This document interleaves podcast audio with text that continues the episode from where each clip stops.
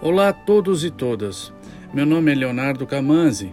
Sejam bem-vindos ao nosso podcast de esclarecimento sobre o Expresso Vale das Frutas e seus eventos coligados. Neste episódio, vamos esclarecer um ponto muito importante. Gostaria de deixar claro que o Expresso não é uma atividade excludente. Muito pelo contrário, se não for possível contar com a sua contribuição financeira ao esforço da BPF e aos altos custos envolvidos nessa logística, não há problema algum. Foram idealizadas atividades gratuitas e inclusivas nas estações para todos os munícipes e turistas.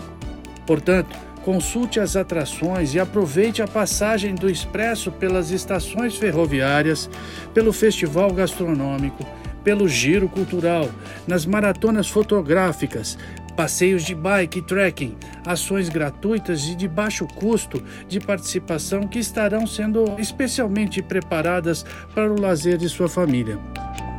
Durante o período das viagens, tudo estará pronto para atender as pessoas portadoras de necessidades especiais uma equipe de suporte especializada responsável pelo conforto e acessibilidade de todos que necessitam desse apoio.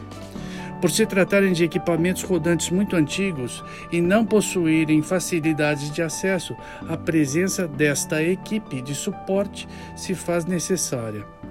Portanto, para as pessoas que necessitem de tal recurso, pedimos que, por gentileza, nos envie a solicitação por e-mail o quanto antes, informando a data e o horário do seu ticket para uma programação prévia.